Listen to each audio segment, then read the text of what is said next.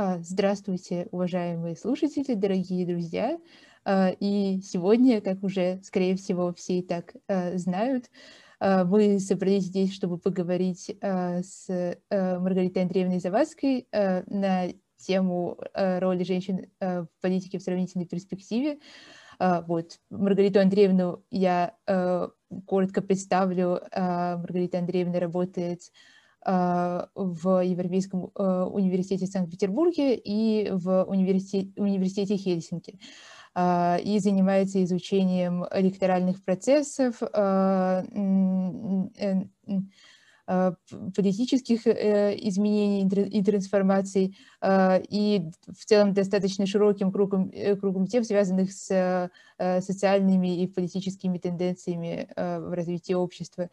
А, и меня зовут Александра, можно Саша, я учусь в Питерской вышке на образовательной программе «Политология и мировая политика», и формат нашей сегодняшней встречи, в общем-то, состоит в том, что в начале я задаю вопросы, которые вы нам прислали, и мы немножко их обработали и собрали в более или менее э, связанный блок, э, а затем у нас будет э, время на то, чтобы вы могли задать еще больше вопросов, которые могли у вас возникнуть в ходе э, того, как Маргарита Андреевна э, будет отвечать на ваши имеющиеся вопросы. А, вот. И, в общем-то, без а, долгих вступительных слов я бы хотела уже начать задавать первый вопрос, наверное. А, и как в любом интервью, поскольку у нас сегодня лекция интервью, я хотела попросить Маргариту Андреевну рассказать немного о себе. То есть мы знаем, ну я, по крайней мере, приблизительно знаю, что вы начали свою карьеру в Пермском государственном университете, затем вы еще успели поработать в Питерской вышке, а, и вот сейчас вы работаете в, уни в университете Хельсинки, в Европейском университете, еще вы успели поучиться, а, кажется, в, э, в Европейском институте во Флоренции. В общем, а, как вы все это смогли, успели сделать, как вы дошли до жизни такой? Окей, okay, okay. большое спасибо, Александра, за представление. Рада видеть тех, кто а, оказался в состоянии в субботу вечером присоединиться в Zoom. И понимаю, что к концу этого учебного года у вас уже у всех наступила усталость, от, ну, по крайней мере, у меня точно от, от такого формата, но, видимо, а, эту эпоху мы будем вспоминать а, спустя какое-то время и рассказывать своим а, детям, внукам, либо кому-то, кто помоложе. Э, очень рада видеть знакомые фамилии среди участников, э, незнакомых э, рада видеть тоже, даже, может, еще больше, потому что рада буду познакомиться. Саша, на самом деле, рассказала уже достаточно много. Единственное, я, пожалуй, карьеру свою в Перми не начинала, я там училась, будучи студенткой, а потом я уже уехала в Санкт-Петербург, в Европейский университет, где я окончила магистратуру по направлению политические науки и после этого поступила в PhD-программу в э, European University Institute, и когда не знала, как это красиво, эстетично с точки зрения, а, не знаю, а, языковой красоты перевести это на русский язык, но, видимо, это Европейский университетский институт, э, э, это вот так переводится, это небольшая graduate school в Флоренции, которая, собственно, является одной из главных кузнец политологов-европеистов, помимо Лондонской школы экономики и Нафилд колледжа в Оксфорде, и а, э, одна из э, основных кузнец евробюрократов. Собственно, вот то место, где мне удалось поучиться. Его уникальность заключается в том, что там нет бакалавриата, там фактически нет магистратуры, только на факультете права.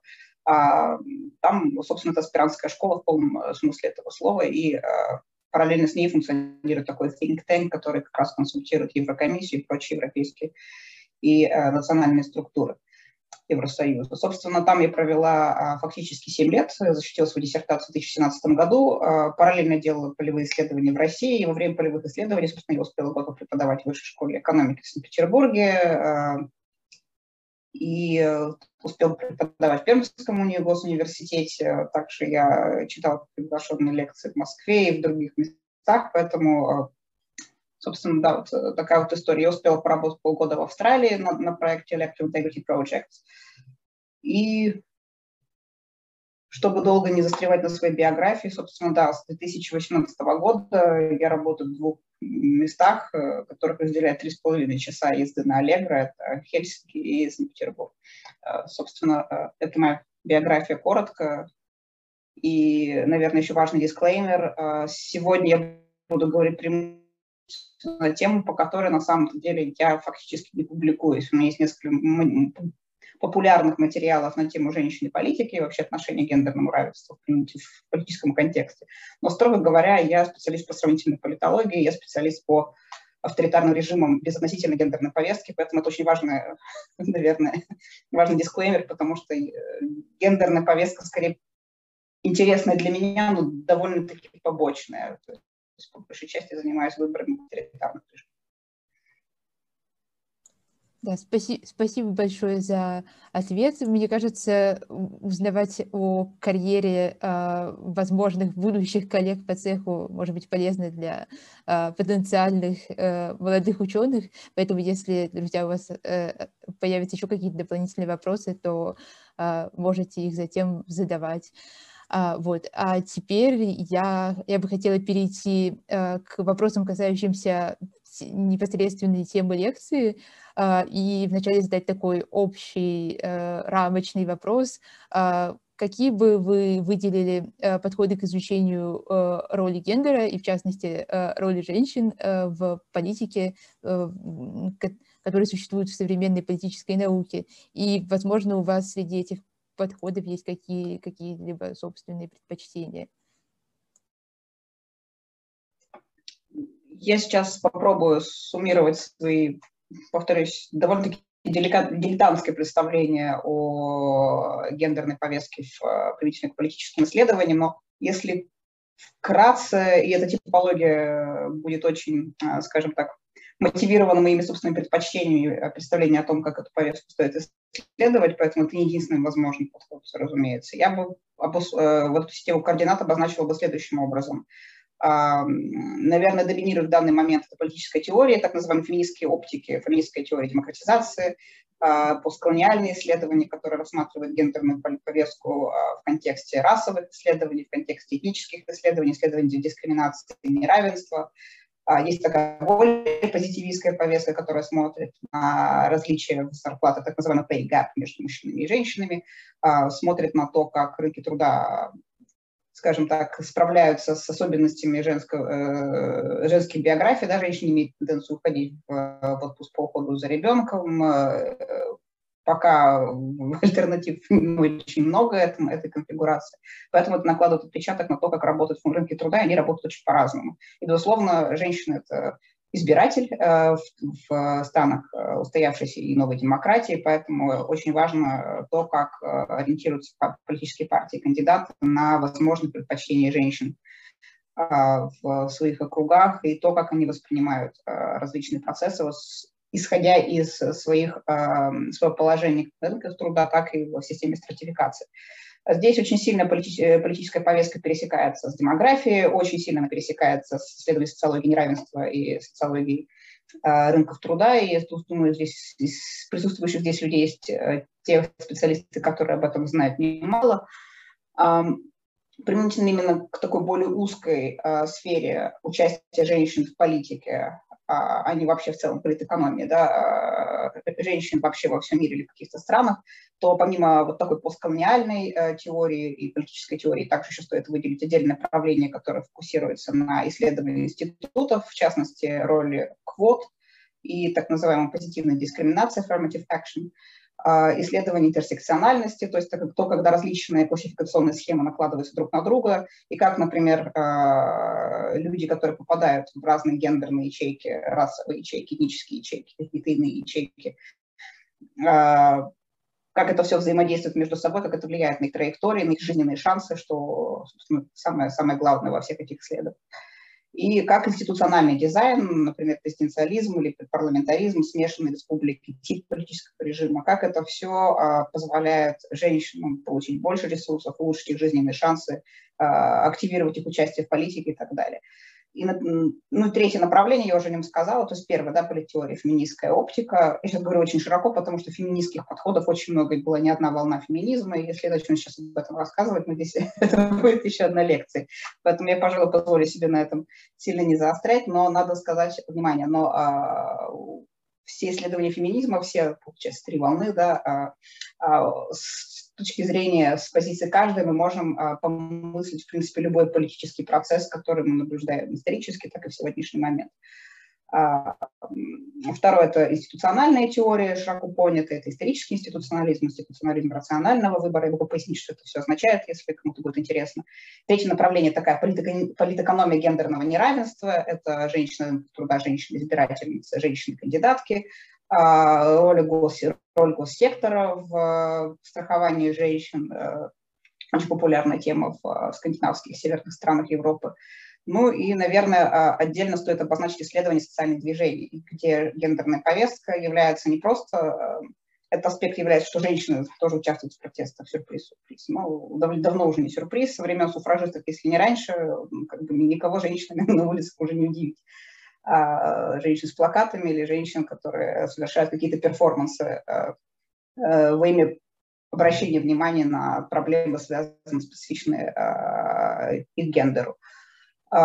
Здесь скорее важно вот исследование социальных движений, то, как гендерная повестка формируется и продвигается разными акторами, то есть как формируются коалиции, то есть как разные политические активисты и разные движения облекает эту э, повестку в, в политическое действие, то есть как они ее политизируют или, наоборот, деполитизируют. Ну, так вот, э, собственно, я обозначил вот эти четыре направления, и э, здесь, наверное, еще стоит сказать, что очень по-разному исследуют э, роль женщин в политике. Э, это можно делать методами качественного анализа, они доминируют в этой области по большей части, потому что здесь очень сложно провести грани между политическими исследованиями, социальными исследованиями, антропологией, потому что они перетекают одно в другое, они пользуются одинаковым инструментарием, они разговаривают с э, женщинами, с активистками, с кандидатками на выборы и так далее. И так далее. Как правило, это э, структурированное или полуструктурированное, либо вообще свободное интервью, это этнография, включенное наблюдение и так далее.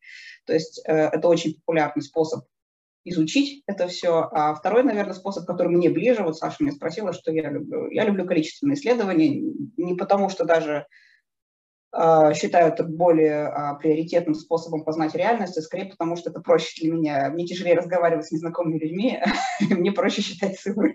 Поэтому э, для меня оказалось гораздо э, продуктивнее э, работать с большими датасетами, собирать данные и анализировать опросные данные, макроэкономические данные, данные демографического характера. И, собственно, в этом направлении сделано достаточно немного за последние 30 лет в исследованиях женщин в политике. И вот, естественно, мейнстримом здесь являются эффекты квот и институтов на то, в каких институтах женщинам Э, предоставляется больше голоса и в каких э, конфигурациях институциональных, культурных или там, социальных у женщин больше возможностей э, быть представленными и продвигать свою повестку.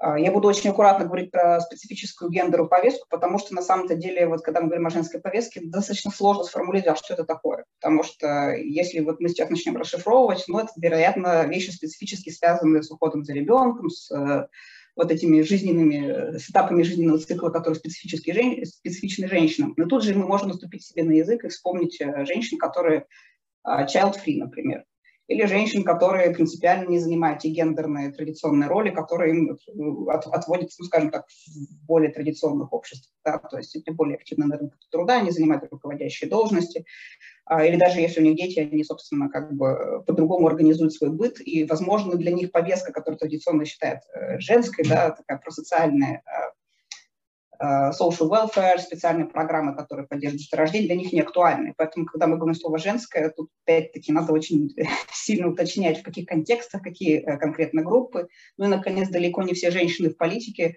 идентифицируют себя как агенты или проводники э, специфической женской политики.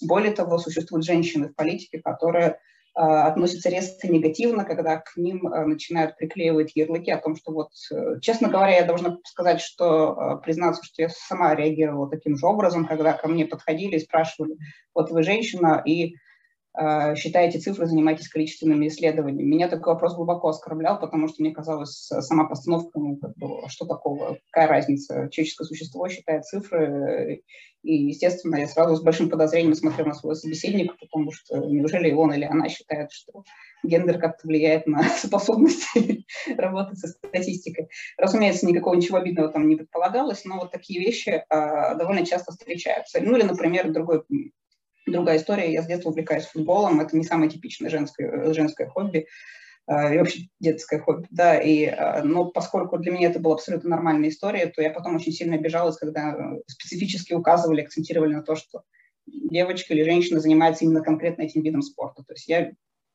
сталкивалась с большим внутренним сопротивлением. Почему я должна это объяснять, какое значение имеет мой пол в этом вопросе? Если хорошо пинать мячу, этого вполне достаточно. Вот, а все остальные вещи я считала второстепенными. Но мы можем поговорить об этом отдельно. Этот феномен называется интернализованная мизогиния, и это тоже важная деталь, которую, наверное, я могу раскрыть уже в других ответах на вопросы. Да, спасибо большое. Еще раз прошу прощения а, что тут у нас были внезапные интервенции а, в чате. Это же гендерная повестка, естественно, как иначе. Это признание. А, да, главное, что Zoom не позволяет теперь удалять сообщения в чате, он позволяет только удалять самих участников, но сообщения от них остаются. Ну, это позволяет не смотреть в чат. Ну, мне жалко просто отключать чат, ладно, так что Нет, приходится... А, э, ну, теперь я бы хотела задать вопрос, э, который, я, я надеюсь, более-менее соотносится а, с вашим основным исследовательским фокусом. А, это вопрос о том, какие вот институциональные факторы или в целом, скажем так, внешние факторы, например, политические режимы, режим или тип политической культуры а, или другие особенности э, региона или страны влияют э, на характер политического участия женщин. Ну, например, э, такой, такое предположение на уровне здравого смысла, проще ли женщине победить на выборах в стране с преимущественно протестантским населением, работает ли здесь вот эта логика духа капитализма и протестантской этики, или все несколько сложнее?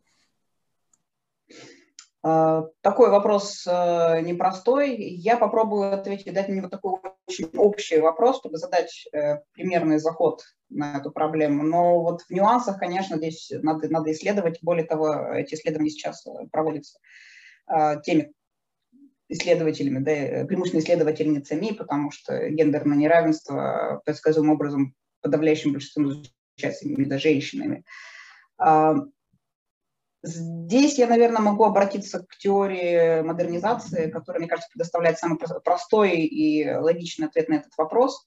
А, если мы мыслим модернизацию и, соответственно, культурные ценности, которые ее сопровождают, а, с переходом традиционного общества к современному, современного общества к постсовременному, то, соответственно, меняется профиль а, ценностей, то есть тех а, ценностных ориентаций, которые доминируют в обществе. То есть э, по-прежнему даже в самом постиндустриальном развитом обществе, не знаю, там в Швеции или в Норвегии или в, или в Дании, мы все еще можем найти как очень консервативные группы, так и достаточно такие эмансипативно настроенные и готовы эмансипировать не только женщин, для них тоже, может быть, позавчерашний день готовы эмансипировать растения, а, я не знаю, или еще какие-то объекты, которые прежде, там, допустим, не относились к категории человеческих или агентных существ. Я сейчас, конечно же, иронизирую, но вот мир постмодерна, он, да, он свойствен, ему свойственна эмансипация э, и политизация тех э, слоев населения, которые прежде не были включены в политику, которые прежде не были активными агентами.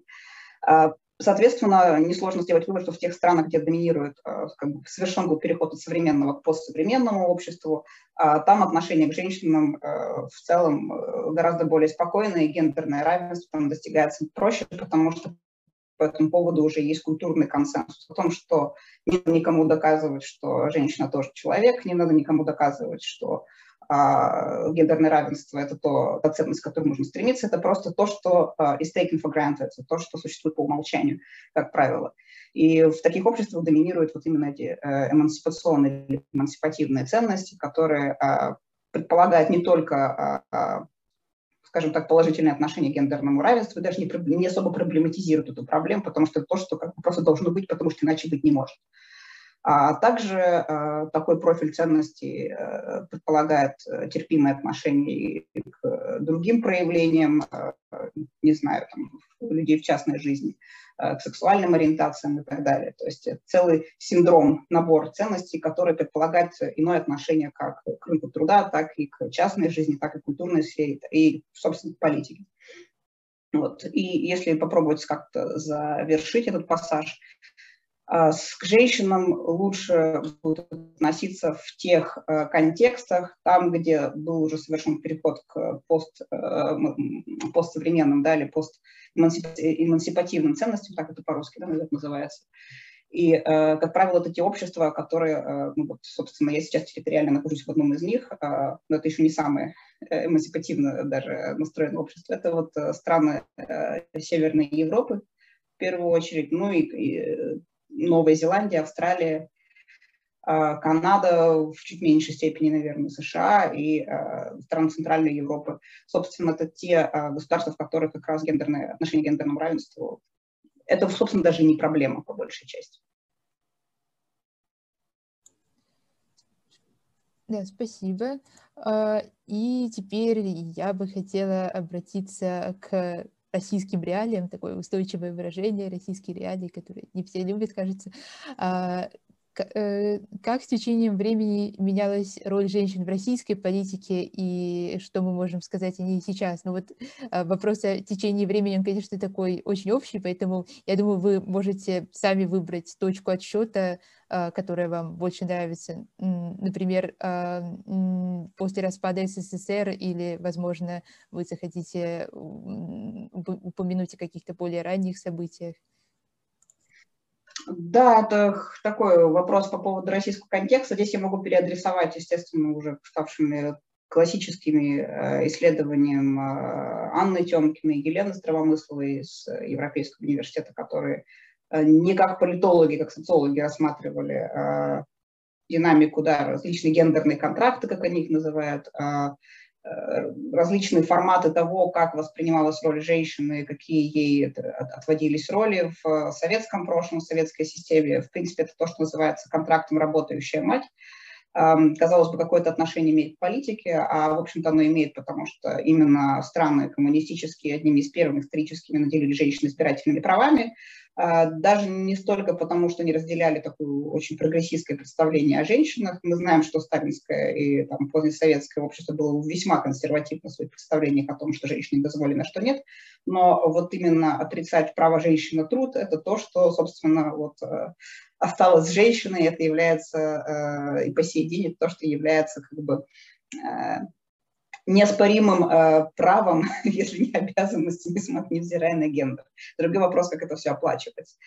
Это такое наследие именно левых режимов коммунистических, которые специфичны не только российскому контексту, но и другим странам, которые, собственно, пере, пережили эмансипацию женщин как избирательниц, как участниц в политическом процессе, потому что исторически левые социал-демократические коммунистические силы, партии, они э, были заинтересованы в расширении своей электоральной базы, потому что это были члены профсоюза потенциально, это люди, труженики, да, которые э, платили взносы, и чем больше эта база, соответственно, тем больше этих взносов и больше ресурсов, тем больше сеть и а, поэтому многие левые партии стремились как бы к такой, как это называется, индоктринации, инкапсуляции вот этих самых избирателей. Они предоставляли детские садики, различные профсоюзами финансируемые а, организации, которые позволяли, ну, в том числе и женщинам, женские организации позволяли себя реализовать в политике и всячески поощряли их э, участие в публичной сфере. Я сейчас даже говорю не сколько о российском или советском контексте, да, потому что Советский Союз – это не демократический режим, и когда мы говорим об избирателях, это такая большая условность. То есть это то, что называется дескриптивным представительством, а не, а не сущностным представительством. То есть формально, условно, доярка сидит э, в Совете, но это не означает, что она принимает какие-то решения, которые... И более того, не, не, совершенно не, не, не факт, что сидящий рядом а, сосед-колхозник тоже принимает какие-то решения. То есть в данном случае как бы дескриптивное представительство женщин в условиях авторитаризма – это тоже такой интересный вопрос. Э, парадоксальным образом в авторитарных режимах с женщинами бывает, я не говорю о традиционалистских укладах, консервативных обществах, вообще-то не так уж и плохо. Э, страна с самым высоким представительством женщин – это Руанда. страна, которая не, скажем так, не первое, что приходит вам на ум, когда речь идет о реализации прав женщин в политике. И, собственно, возвращаясь к российскому, даже советскому контексту, вот это вот постсоветское наследие работающая мать, оно все еще остается с нами. То есть право на труд никем не оспаривается, и да, женщины совершенно спокойно могут реализовывать себя в этой сфере. А другой а, момент, наверное, связан с тем, что именно женская повестка, она не, так не, не была а, адресована, артикулирована ни одной из политических партий. В начале 90-х было движение, дай бог памяти, которое называлась «Женщины России», если не ошибаюсь. Э, но это было скорее такой политтехнологический проект, нежели э, реальное феминистское там какое-то движение или социально ориентированное движение женщин, которые продвигали какую-то содержательную, э, что содержательную программу. Больше попыток поднять на флаг вот, специфические женские вопросы, вопросы женского равенства, пожалуй, мы не наблюдали. Но я повторюсь, участие женщин в политике – как избирателей, так и э, кандидатов или, не знаю, принима, лиц, принимающих решений. И женская повестка – это вещи, которые нам нужно постоянно разводить. То есть это, это разные вещи. Не все женщины э, феминистки. И не все феминистки, наверное, женщины. Здесь большая дискуссия, насколько я знаю. Насколько, насколько те, кто не женщины, могут считать себя феминистками. Да, спасибо. А, и вот следующий вопрос, я надеюсь, он тоже для вас будет достаточно близок, потому что, насколько я знаю, вы э, успели поработать в лаборатории сравнительных социальных исследований, руководитель которой, к сожалению, недавно скоропостижно скончался. А, и, соответственно, вы, скорее всего, успели поработать с данными Всемирного исследования ценностей World Value Survey. И э, в рамках этого вопроса я хотела попросить вас рассказать а, как менялось восприятие женщин и, в частности, женщин-политиков российским обществом, ну, в том числе, например, если опираться на э, данные этих опросов. И есть ли какие-то особенности, которые отличают э, Россию и присущие ей тенденции от динамики в других странах, в частности, например, в странах постсоветского пространства? Я, наверное, смогу ответить более детально на какие-то вопросы. На какие-то вопросы, скорее, смогу, так сказать, в меру спекулятивно отреагировать, но а, буду опираться на те данные, которые, с которыми мы работали. А, два или три года назад совместно с Екатериной Бороздиной у нас вышел материал на Риде, где мы как раз смотрели на то, как изменилось отношение российских респондентов к нескольким ключевым аспектам, связанным с гендерным равенством и неравенством а, в российском контексте. Мы взяли последние две волны а, всемирного вопроса о ценности World Value Survey 2011-2017 годов. И в целом мы обнаружили, что, как это ни странно, по большей части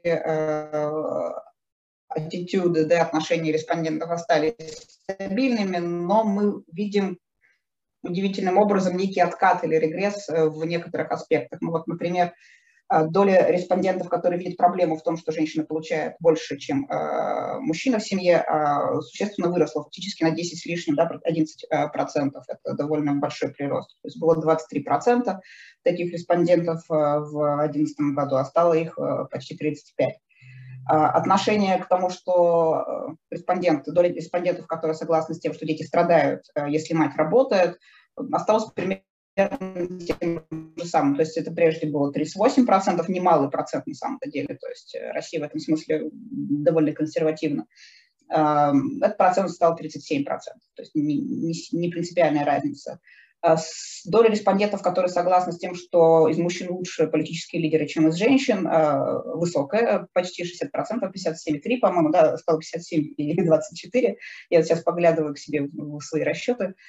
Что это означает? Это означает, что а, отношение к женщинам в политике не ухудшилось, но изначально в хорошем не было. То есть более половины респондентов считают, что все-таки женщина и политика вещи не очень совместимы. Это, это большая доля респондентов. Разумеется, по сравнению с, с Финляндией и другими странами а, разница в, на порядке ну и, наконец, по таким вопросам, э, насколько важно университетское образование э, для мальчика или для девочки, доля респондентов, которые считают, что мальчикам важнее, примерно 23% э, составляет.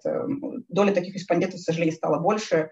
в 2017 году их стало 27. То есть, ну, опять-таки, прирост есть, но небольшой. Но вообще-то необычная тенденция, как правило, исторически, да, или если мы верим также, опять-таки, теории модернизации, Э, все равно общий тренд должен идти на либерализацию этих ценностей. То есть, несмотря на политическую конъюнктуру, рост э, правых партий, популистских движений, какой-то конъюнктурный консерватизм, мы знаем, что в России консерватизм, это традиционная это государственно навязанная повестка, она, мы не очень понимаем, насколько она реально разделяется населением, особенно в условиях э, отсутствия электоральной демократии, об этом сложно говорить.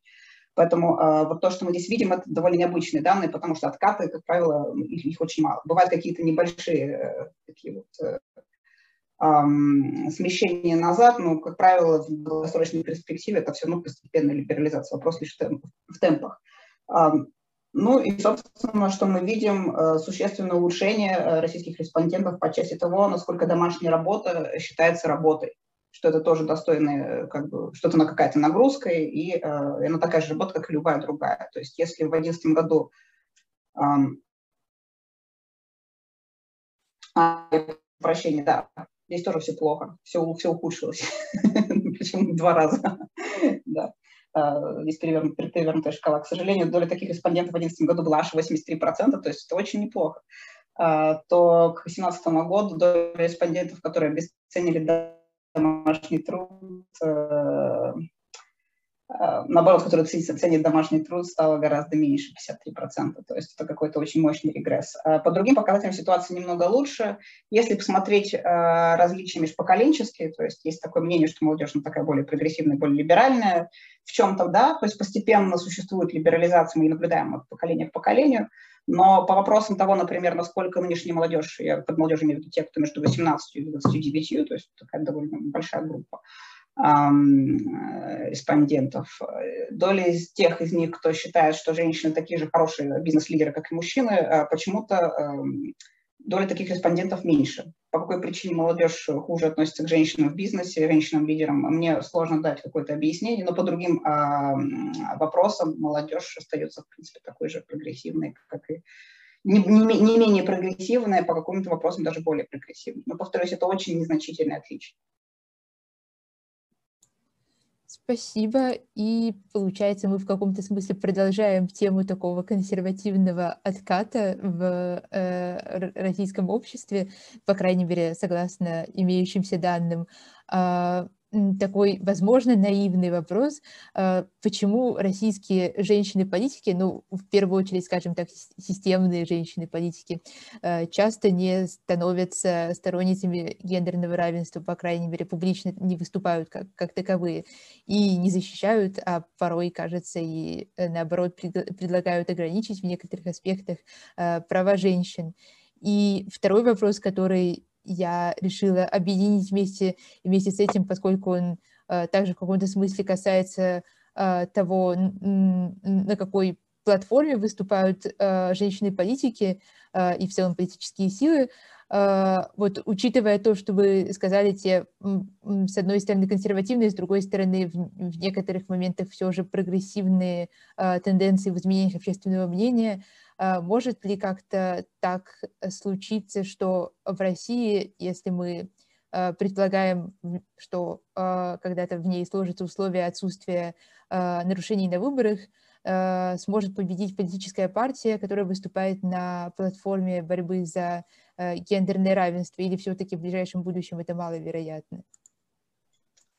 Тут, да, откроется несколько вопросов, на каждый из которых можно долго и развернуто отвечать. Э, почему женщины редко, не часто выступают сторонницами э, прав женщин? Ну, во-первых, потому что это отчасти обесценивает достижение, субъективно обесценивает достижение самой женщины. То есть, если говорят, ну, вот столько вы добились, и вы женщина, как так получилось, естественно, большинство женщин, которые чего-то добились, не атрибутируют э, это своему полу, и более того, многие были бы даже воспринимают это как в некотором роде оскорбление, что вы прошли по квоте, а не потому, что вы этого достигли благодаря вашим качествам или достижениям. И, и, поэтому такие вещи, они в некотором смысле э, субъективно могут угнетать, э, вот это вот, как бы обесценивать те достижения, которые были как бы достигнуты женщинами. Разумеется, это в некотором смысле заблуждение, потому что мы знаем, что женщинам действительно сложнее.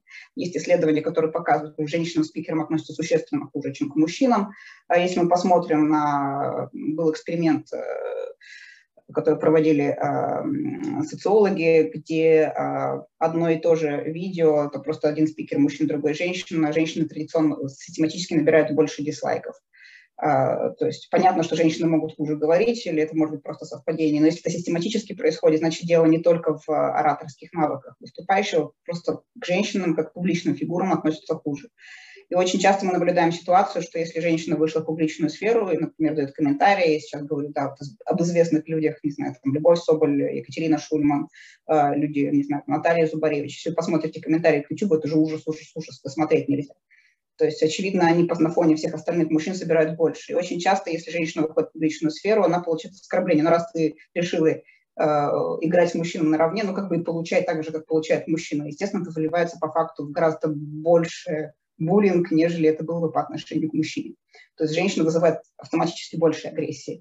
А, это тоже факт более-менее установлен, он печальный, и я не знаю, сколько должно пройти времени для того, чтобы это перестало быть препятствием. То есть ну, это то, с чем систематически объективно сталкивается любая женщина. Я уже не говорю про дискриминацию на рынке труда, стеклянные потолки и прочие неприятные вещи, с которыми приходится сталкиваться.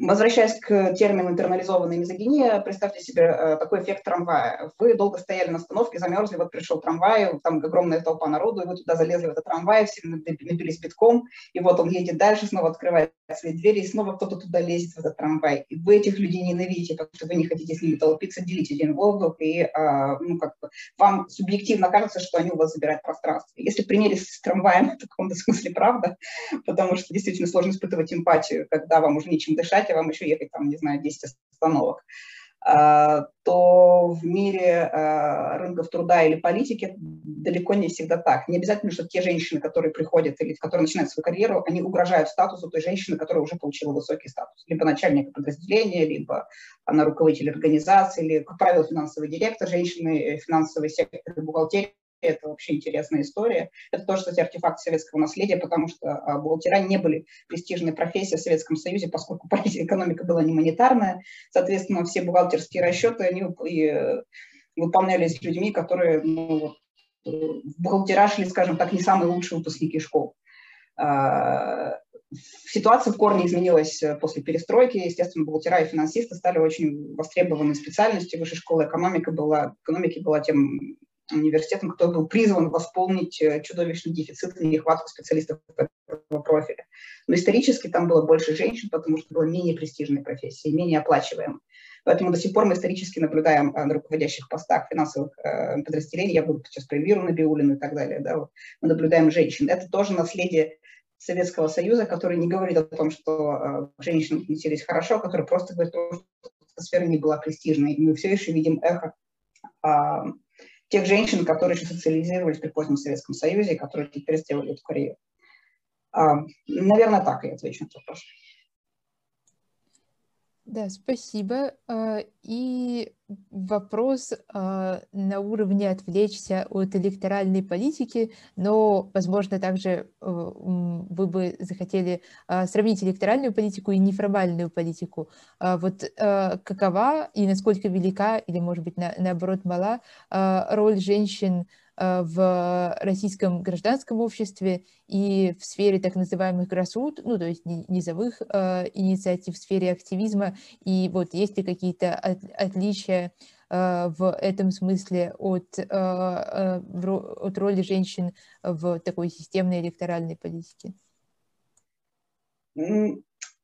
Такой непростой вопрос, потому что вот эти вот grassroots движения, движения градозащитные, движения, которые вот, а, ориентированы на решение локальных проблем, или благотворительные движения, волонтерские организации. Все устроено очень по-разному.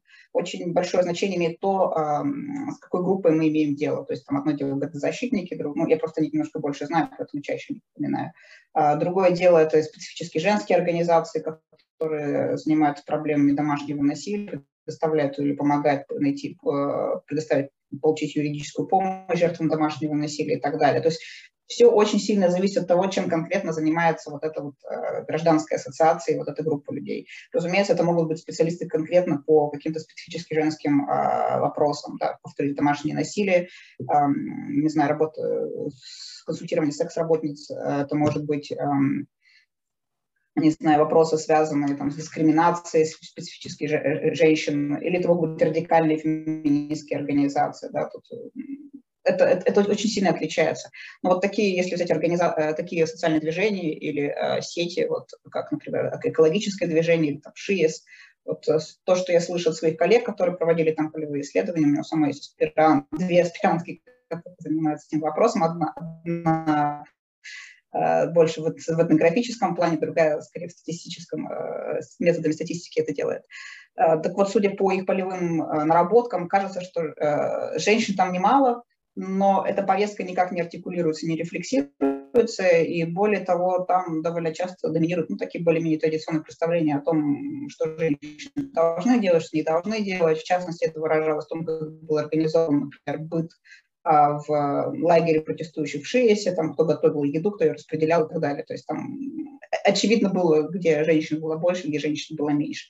Более того, этот лагерь э, протестующих был довольно сильно милитаризирован, на них наезжал ОМОН и, там, и другие военизированные подразделения, поэтому там, естественно, было много мужчин, которые тоже в ответ ходили в камуфляжных костюмах и так далее. Это неизбежно накладывало такую э, милитаристско-патриархальную э, оттенок всему того, что происходило, и в этом смысле протестующие как бы зеркалили своего противника, потому что противник использовал насильственные методы, соответственно, делали то же самое. А, и это неизбежно ведет к тому, что а, перераспределяются роли а, в соответствии с э, гендером протестующих. Вот э, мы более-менее наблюдаем воспроизводство, но вот каких-то откровенно патриархальных вот таких вот э, гражданских ассоциаций, я, пожалуй, может быть, религиозными, я не очень в курсе. Спасибо. А, и такой вопрос, не знаю, возможно, ради которого все сюда, ради ответа на который все сюда и пришли, э, ну, по крайней мере, мне кажется, что это, э, что тематика квот многих интересует, э, и, соответственно, вопрос, э, как вы оцениваете эффективность гендерных квот как способа повышения представленности э, женщин Э, в представительных органах власти и в целом в политическом пространстве. Ну, под эффективностью, конечно, тут, э, ну, эффективности можно давать разные определения, вот поэтому, возможно, вы, вы бы захотите посмотреть какие-то разные э, аспекты того, как ее можно измерять, операционализировать. А, и, возможно, есть какие-то особенности того, как введение именно гендерных квот может влиять на работу политических институтов, как повышение представленности женщин, возможно, как-то меняет эту работу. И а, существуют ли какие-то альтернативы квотам, какие-то а, альтернативные а, меры или целые особенности институционального дизайна, которые также могут повысить а, уровень политического участия женщин? Такой очень большой вопрос, я, наверное, на нем, может быть, дам самый длинный ответ. А, ну, во-первых, политическое представительство женщин может быть дескриптивное, может быть сущностное. Здесь я повторяю концепт Ханны Питкин, а, а, политического теоретика, которая как раз говорила о том, что не всегда количественная репрезентация той или иной группы в представительном органе влечет за собой репрезентацию по существу. То есть не всегда представленность вас, я приводил пример с доярками, да, вот э, была квотная система, ну, фактически квотная система де-факто в Советском Союзе, а, совершенно не очевидно, что она будет транслироваться в реальное влияние на процесс принятия политических решений. Вот. Это первый момент, который нам нужно иметь в виду. И, соответственно, э, дескриптивного представительства мы будем наблюдать очень много. Если мы будем смотреть на то, в каких странах введены женские квоты, если мы будем смотреть на процент э, женщин-политиков в парламентах региональных, национальных или местных, то мы можем получить очень странную картинку. То есть у нас в лидерах окажутся, я уже говорил про парадокс Руанды, страны, которые вообще там должны было быть. А вот вопрос, как отсортировать дескриптивное представительство сущностного, здесь это уже вопрос нетривиальный. А, дело в том, что гендерные квоты и вообще про женскую политику, инклюзивную политику проводят не только демократии, но и авторитарные режимы современные. Я в меньшей степени сейчас говорю про Россию. Почему Россия так не делает? Э, это интересный вопрос. Вот как бы мы не квалифицировали режим как гибридный или как электоральный авторитарный. А, но если мы на время забудем российский контекст, то вот Саша нас призывала помнить о нем, я сейчас буду временно призывать забыть. А, дело в том, что а, включение женщин в политику – это расширение капитационных возможностей. Дело в том, что во многих странах женщины – это важный электорат. Например, часто женщины перепредставлены в госсекторе. Женщин в российском контексте, давайте все-таки его вспомним, проще мобилизовать на выборы. Это медики, учителя, сотрудники кадровых служб. То есть это те люди, у которых в руках, как правило, имеется информация о сотрудниках на предприятии, фирмы и так далее. То есть здесь у этих профессий есть непосредственно, скажем так, женское лицо или преимущественно женское лицо. Поэтому, а, а это очень часто имеет прямое отношение к э, электоральной мобилизации и так далее. Более того, женщины чаще в большей степени э, трудоустроены в госсекторе на, может быть, не на руководящих постах, но вот на низовых и средних постах. В этом смысле женщины в большей степени, в том числе в авторитарных режимах, зависят от государства. И это также влияет на структуру лояльности того, как они искренне голосуют. То есть не обязательно я говорю про принуждение или про репрессии. Люди могут искренне считать, что государство их кормит, оно им предоставило э, все, на что они рассчитывают, они это терять не хотят. И преимущественно это женщины. А, я не говорю сейчас про силовой аппарат, где, конечно же, женщинами туго, э, ну, в общем-то, везде, может быть, за исключением Израиля или, э, не знаю, там, Швеции, Финляндии, где с женщинами ситуация получше в силовых структурах, но по-прежнему женщин-то меньше. Как работают квоты, то есть если мы отсортируем а, авторитарные режимы, которые коптируют с помощью женщин, да, и мы обеспечивают мобилизацию, если мы отсортируем вот это вот для галочки дескриптивное представительство, насколько квоты помогают? Вообще в идеальном мире, здесь я сошлюсь на Константина Сонина, а, желательно никакие квоты не вводить. Если можно не вводить никакую интервенцию, не вмешиваться своими руками, не своротиться институциональной инженерии, лучше это не делать. И в ситуациях, и это было бы правильно в ситуациях, если бы действительно жизненные шансы, шанс на реализацию своего потенциала у женщины и у мужчины, и у, у лиц, которые себя относят к какому-то иному гендеру, были бы одинаковы, то так и надо было бы делать. Но проблема заключается в том, что действительно, а, я сейчас говорю специфически о женщинах, я сейчас не говорю о лицах, которые относят себя к небинарным персонам, там ситуация еще тяжелее. Проблема заключается в том, что дискриминация систематическая, и она красной нитью проходит через разные сферы. И от этой дискриминации вот так вот по щелчку избавиться сложно, потому что она укоренена в том, как устроены э, реестры, классификаторы профессий. Например, мы знаем, до сих пор существуют э, в российской реальности да, старые нормативные документы, запрещающие женщинам быть машинистками, например. А, ну и так далее, и так далее. Таких абсолютных актов мы можем в каждой стране найти достаточно много. И вот с этим тысячелетним, не побоюсь этого слова, а, наследием бороться тяжело. И, э, естественно, квоты являются таким вот как бы костылем, который позволяет временно улучшить и выровнять хотя бы отчасти жизненные и профессиональные, в том числе политические шансы а, мужчин и женщин. И в этом смысле квоты, безусловно, помогают. А, квоты наиболее эффективны в парламентских системах с пропорциональным представительством, и, соответственно, менее неэффективны в в тех избирательных системах, которые больше опираются на э, конкуренцию в одномандатных округах. То женщины по партийным спискам проходят с большей вероятностью. В российском, опять-таки, контексте женщин довольно часто привлекают на региональные муниципальные выборы, но, как правило, это не их низовая инициатива, это, как правило, их выбирают для того, чтобы включить в список, потому что не проходят по какому-то профилю, или потому что там нужно разбавить женщинами, либо нужна женщина-врач в белом халате, которая будет. То есть, как правило, это все мотивировано такими технологическими соображениями. И вот учитывая всю эту сложную как бы, э, переплетение разных структурных, институциональных факторов, культурных факторов и э, просто рационального выбора, да, конкретного контекста в данном округе, кто там должен выиграть, проиграть, то квоты в целом все-таки помогают. То есть общее мнение большинства исследований за последние лет 30 говорит о том, что квоты действительно эффективны, но степень их эффективности сильно вариируется от страны к стране. Вот недавно я была на семинаре, где обсуждалось э, введение выборов. Сейчас страшное дело, сейчас опять тролли пробегут, да, наверное, слово Украина прозвучало. Вот. Там э, авторы, которые анализировали то, насколько действительно эти квоты помогли представлению женщин, пришли к очень неоднозначным выводам. Украина в действительности не сильно отличается по своим гендерным установкам от России. Вот вы спрашивали, э, как Россия выглядит на фоне других постсоветских стран. Но, в общем-то, Беларусь и Украина вполне себе то, что, ну, по степени консервативности примерно сопоставимы, а Украина же более консервативная на самом-то деле. Более того, более консервативная право, э, западная часть Украины. Э, то есть она может быть более проевропейская, но при этом с точки зрения культурных ориентаций она более консервативной по сравнению с восточной частью Украины.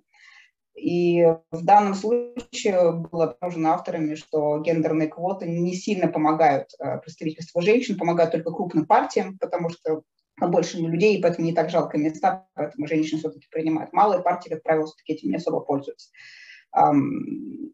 Ну и э, там тоже такая же проблема, что женская повестка крайне непопулярна, и многие партии просто, ну, как бы ее игнорируют. А гендерные квоты были введены лишь под давлением, э, нормативным давлением со стороны Евросоюза, потому что приличные страны так делают, поэтому вы так должны делать. Но внутреннего спроса на эти квоты там, судя по всему, нет. Э, так что это не специфически российская история, так что вот даже европеизирующаяся Украина, в общем-то, с точки зрения отношения к гендерным вопросам, ну, не сильно преуспела.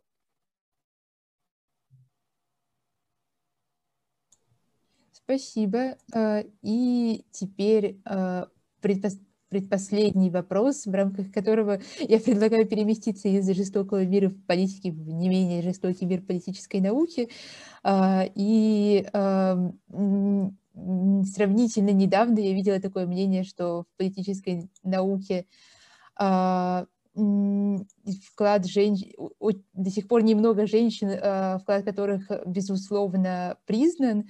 А, вот, и я, возможно, предлагаю вам с этим мнением немного поспорить, и если, если вы, возможно, вы сможете назвать а, каких-то исследовательниц, которые, вклад которых вы бы в первую очередь отметили.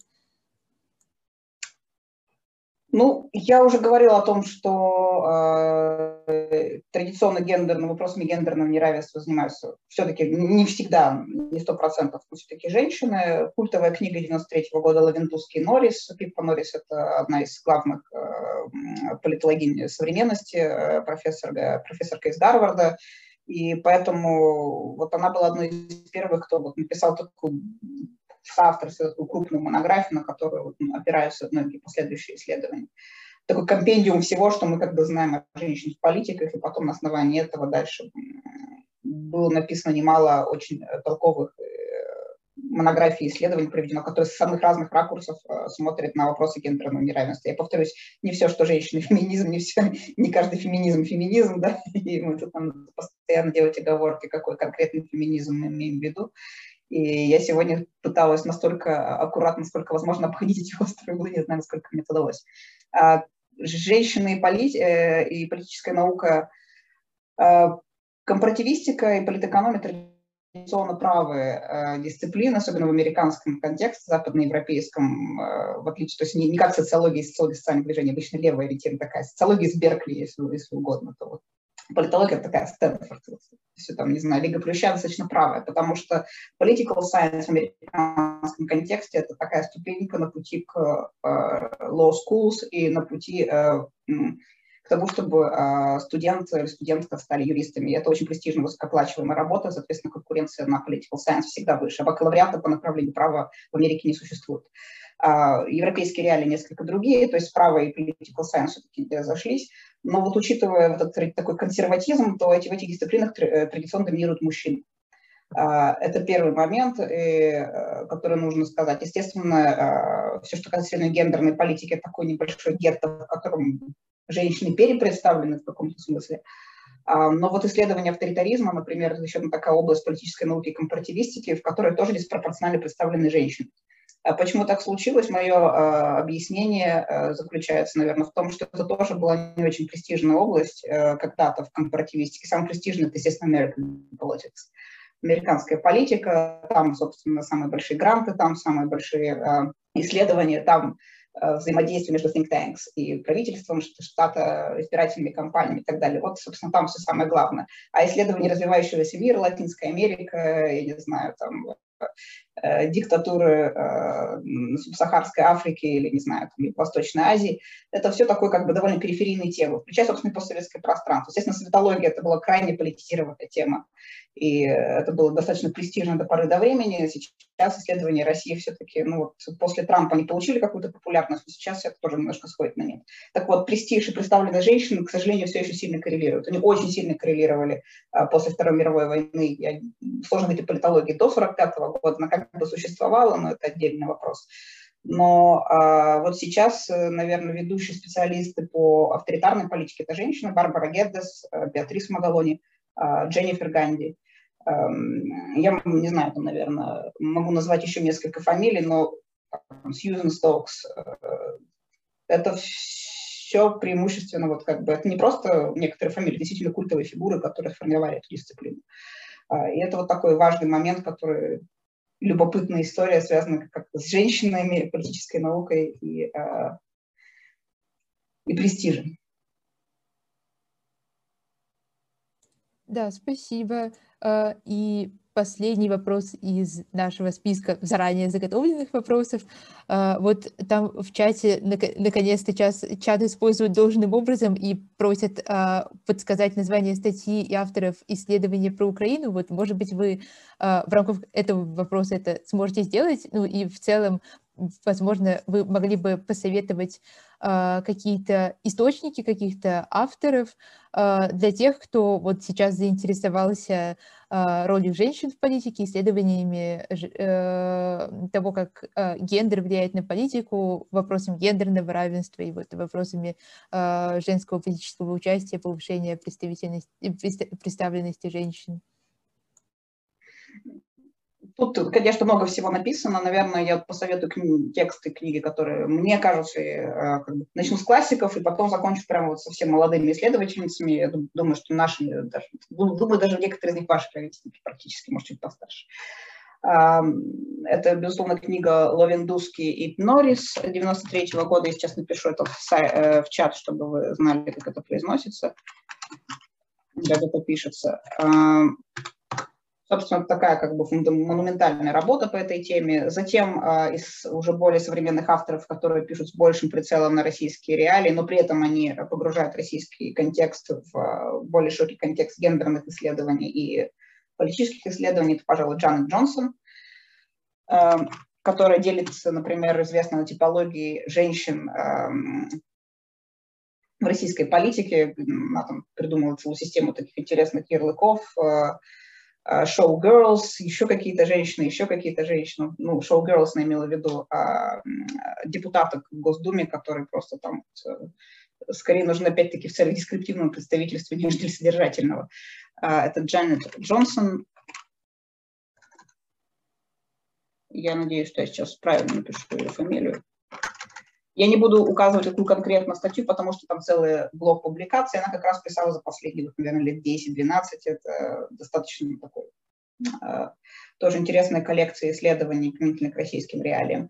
Вообще, в принципе, о гендерной повестке пишут очень много. Я тут не смогу перечислить все фамилии. Э, есть отдельные специалистки по европейским странам. Естественно, очень много специалистов по северным странам, потом скандинавским странам.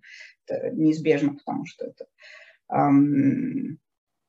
страны и контексты, которые считают себя двигателями гендерного равенства в политике. Опять-таки, там все далеко не так просто, потому что гендерного равенства много в госсекторе. Вот э, когда речь идет о частном бизнесе, там опять-таки представлены мужчины на руководящих постах. То есть, в принципе, Швеция, Норвегия и Дания не сильно отличаются в представленности женщин на руководящих постах, постах от других стран э, Евросоюза, там, южных или центральной Европы.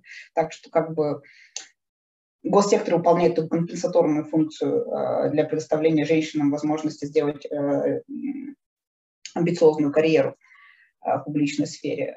Затем я бы, наверное, обратил внимание на молодых исследовательниц и исследовательниц из Чикагского университета Мелани Межеевский. У нее сложная фамилия, я ее пишу все-таки, да. Межиевский Возняк, э, Украины польского происхождения, американская исследовательница. Она вот сейчас в данный момент, собственно, исследует кого-то украинский, я ее и цитировала. Я не уверена, что она опубликовала вот конкретно это исследование, поскольку выборы были совсем недавно. А, но я думаю, что через какое-то время, время можно увидеть ее публикации. Может быть, она уже что-то опубликовала. Ну и, наконец, из наших с вами соотечественниц Валерия Уманица занимается как раз вопросом политического представительства, выдвижения женщин-кандидаток. А, в российских регионах и муниципалитетах. А также как бизнес влияет на продвижение женщин-кандидатов, влияет ли, как это все происходит. У нее количественные исследования, а, большая база данных э, и а, такая хорошая этнография. Валерия Уманис, университет Висконсин Мэдисон.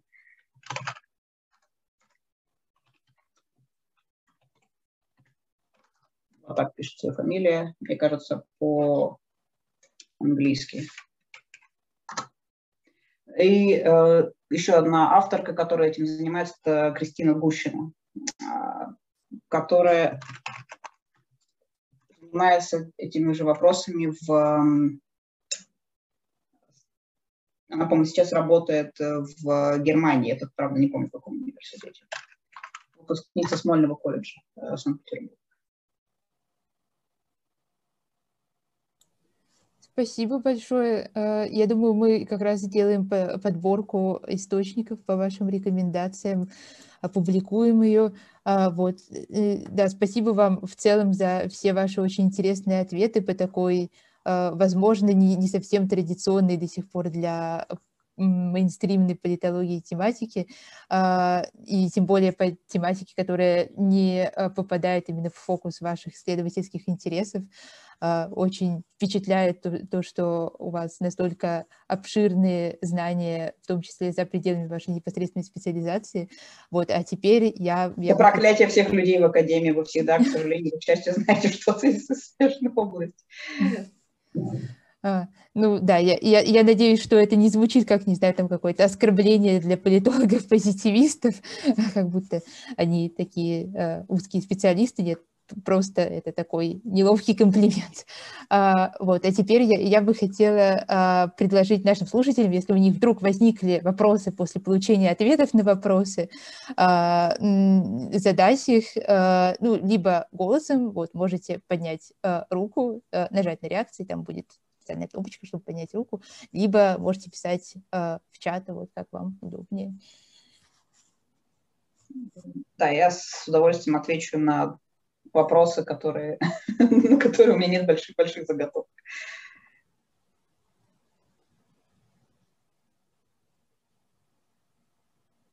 Да, может быть, если у кого-то все-таки есть вопрос, то лучше сра- сразу говорить тогда, а не писать, чтобы мы точно знали, что он у вас есть. Да, потому что да, может быть неловкая ситуация, кто-нибудь начнет писать вопрос, а, а мы а не мы дождемся. Не мы не дождемся. Да, но вообще в целом, э, несмотря на то, что это не то, чтобы моя вот э, прямо центральная сфера, в, в области которой я публикуюсь, но э, вообще, э, если кому-то интересно этими вопросами заниматься, это довольно многообещающее направление. Вот я могу привести пример своего коллеги, который теперь работает профессором в Ельском университете, Егор Лазарев. Когда он э, уезжал из России, он был противником любых квот, потому что видел в этом большое поле для спекуляции и коррупции. Ну, потому что по квотам будут проходить жены, дочери там, родственницы а, коррумпированных а, политиков, бизнесменов и так далее. И вот уехав и проработав уже много лет, более 10 лет в Соединенных Штатах и получив профессуру, он теперь занимается тем, как а, разные системы права защищают женщин в республиках Чечня и Ингушетия. И да, вот я не говорила сегодня про мужчин, которые занимаются вопросами гендерного, э, гендерного равенства и неравенства. Вот Егор Лазарев, один из, пожалуй, ведущих специалистов в этой области, взявший себе самое непростое поле, пожалуй. Он смотрит на то, как система шариата, как системы э, светского права и, э, и э, ислама, исламского права, то есть там они пересекаются, или там как-то обычное право, которое распространено, я небольшой специалист, конечно, по э, республикам Кавказа, вот он смотрит, как это все месте работы, это какая система права является более эмансипирующей, защищающей женщин, в ситуации развода. И он это делает с помощью этнографии и э, делает с помощью опросных экспериментов. Это очень классное исследование, поэтому если у вас будет возможность э, когда-нибудь почитать его или послушать его выступление, э, я настоятельно рекомендую Егор Лазарев. А, кстати, тоже бывший сотрудник э, лаборатории социальных исследований Глахарт. А, вопрос от Марии. Э, есть ли у женщин какая-то возможность присутствия в политике деполитизировать свое тело? Э, или от биополитики вообще никак не убежишь? Вот я очень аккуратно обходила вопросы, связанные с биополитикой. Ну, во-первых, потому что я в этом не очень действительно хорошо разбираюсь. А во-вторых, я знаю, что там очень много разных вариантов и прочтений того, как можно с этим работать. Мое э, пессимистический, мой пессимистический ответ, скорее всего, кажется, что никак пока не убежишь, но я бы очень хотела, как, как женщина, наверное, как человек, который э, вынужден довольно часто находиться, то есть я сейчас говорю уже не как исследователь, а как, как, как, как, как, как частное лицо, я бы очень сильно хотела, чтобы все-таки настал момент, когда вот это было бы неважно. То есть мне бы хотелось достиг, достигнуть момента нейтралитета когда наши, э, все, что связано с биополитическими делами, не влияло на наше повседневное взаимодействие, на восприятие нас и на то, как мы мыслим окружающий мир и так далее. То есть было бы очень здорово избавиться от этого трафарета, но, повторюсь, опять-таки, среди феминистских исследователей нет согласия по этому поводу. Кому-то, наоборот, кажется, что надо, наоборот, углубиться в это во все, не отрицать наличие, да, важность э, биополитики, биополитики и э, продолжать как бы просто принять это и, и, и педалировать эту повестку. То есть вот, мне бы в моем идеальном мире хотелось бы эти вопросы политизировать, э, выражаясь на вашим языком. Вот, но боюсь, что это э, пока вопросы очень далекого будущего и, вероятно, не российского контекста в ближайшее время. Даже в Финляндии я была удивлена то, насколько здесь все равно э, мои ожидания, конечно, были сверх ожиданиями по отношению да, к тому, насколько здесь продвигается гендерная повестка. Действительно, здесь очень много прогрессивных вещей, но опять-таки довольно часто здесь встречаю вещи, которые точно так же могут встретить и в э, российском контексте. Угу. Э, вопрос от Лики. Э, как известно, многие авторитарные страны принимают гендерный квот, другую государственную политику в интересах женщин. Может быть, вы знакомы с литературностью мотивов введения гендерных квот э, про женских мир и в недемократических странах? Да, я действительно знаю эту литературу, я сегодня не стала о ней писать. Эм, пожалуй, наверное, по этому поводу можно еще... Эм, как бы это лучше сделать? Наверное, мне кажется, будет проще просто Саше вам прислать список литературы. И вы поделитесь с нашими участниками, если у вас есть рассылка. И, эм, и я тогда постараюсь написать название авторов без опечаток, чтобы вы не сильно мучились э, в поиске этих текстов. Эм, ну вот да, Джанет Джонсон, наверное, mm-hmm. про э, авторитарные режимы, да, и там, по-моему, еще есть Малецкий Шулер про Вьетнам, там тоже у них, по-моему, есть э, пассаж про гендерный квот, хотя это не центральная история. Ну вот давайте я просто вам пришлю этот список. Он не очень большой, на самом деле. Да, хорошо, договорились. А, тогда, может быть, есть еще какие-то вопросы, еще какие-то запросы на литературу. Вот. Если нет, то, то, то, то, то, нам же лучше, нам же меньше искать литературу. Я да, но у меня, пожалуй, может быть, встречный вопрос, а почему про, про, а, эта тема стала интересна, потому что я помню, прежде а, проблемы гендерной проблематики политологов не интересовали вообще, ну, кроме тех, кто занимался прицельно-качественными исследованиями вот в таком вот в духе пожалуй, ближе к социологии, наверное, чем к политическим наукам. Вот. Я не знаю, Саша, может, вы знаете, почему так случилось?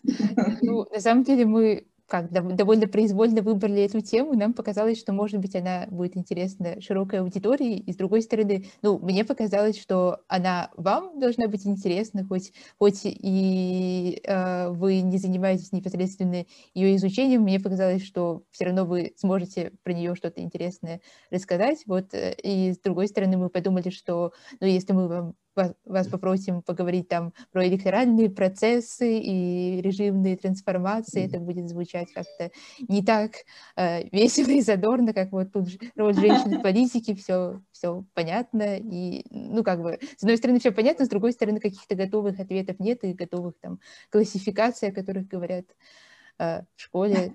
Вот Мария пишет, что транзит это весело. Ну, мне тоже кажется, транзит это весело, но мне довольно комфортно было говорить на сегодняшнюю тему, поэтому не надо никаким образом за нее извиняться. А, как это есть люди, которые, может быть, и не играют в футбол, но очень хорошо в нем разбираются. Наверное, пожалуй, это будет мое отношение к теме гендерного равенства. Э, потому что в силу разных причин я довольно много читаю литературы, поэтому в рамках этой тематики. Ну, больше вопросов, видимо, не появилось. Вот если у кого-то все-таки еще что-то созрело, вот можете прямо сейчас маякнуть, а если нет, то я еще раз хочу поблагодарить Маргариту Андреевну за э, очень интересный разговор еще за будущие э, рекомендации по э, источникам, по литературе. И хочу поблагодарить действительно всех слушателей, которые сегодня э, смогли преодолеть желание отдохнуть в субботу и не думать о политике, и особенно о роли женщин в политике, и пришли сегодня нас послушать. А, вот, и еще раз скажу, что и запись, и вот литературу, которую мы сможем найти и собрать, мы опубликуем. Вот у нас в паблике, ну и, в принципе, можем даже сделать рассылку, да, на, на почты, и также опубликуем подкаст, э, я думаю, для тех, кто не любит смотреть видео, но любит слушать. Вот, так что ждите и как, следите за нами, да, и еще раз всем большое спасибо. Все, всем большое спасибо за субботний вечер и приятную беседу, и за ваш энтузиазм. Успехов э, вам в вашем проекте. Спасибо большое. Хорошо. До, до свидания.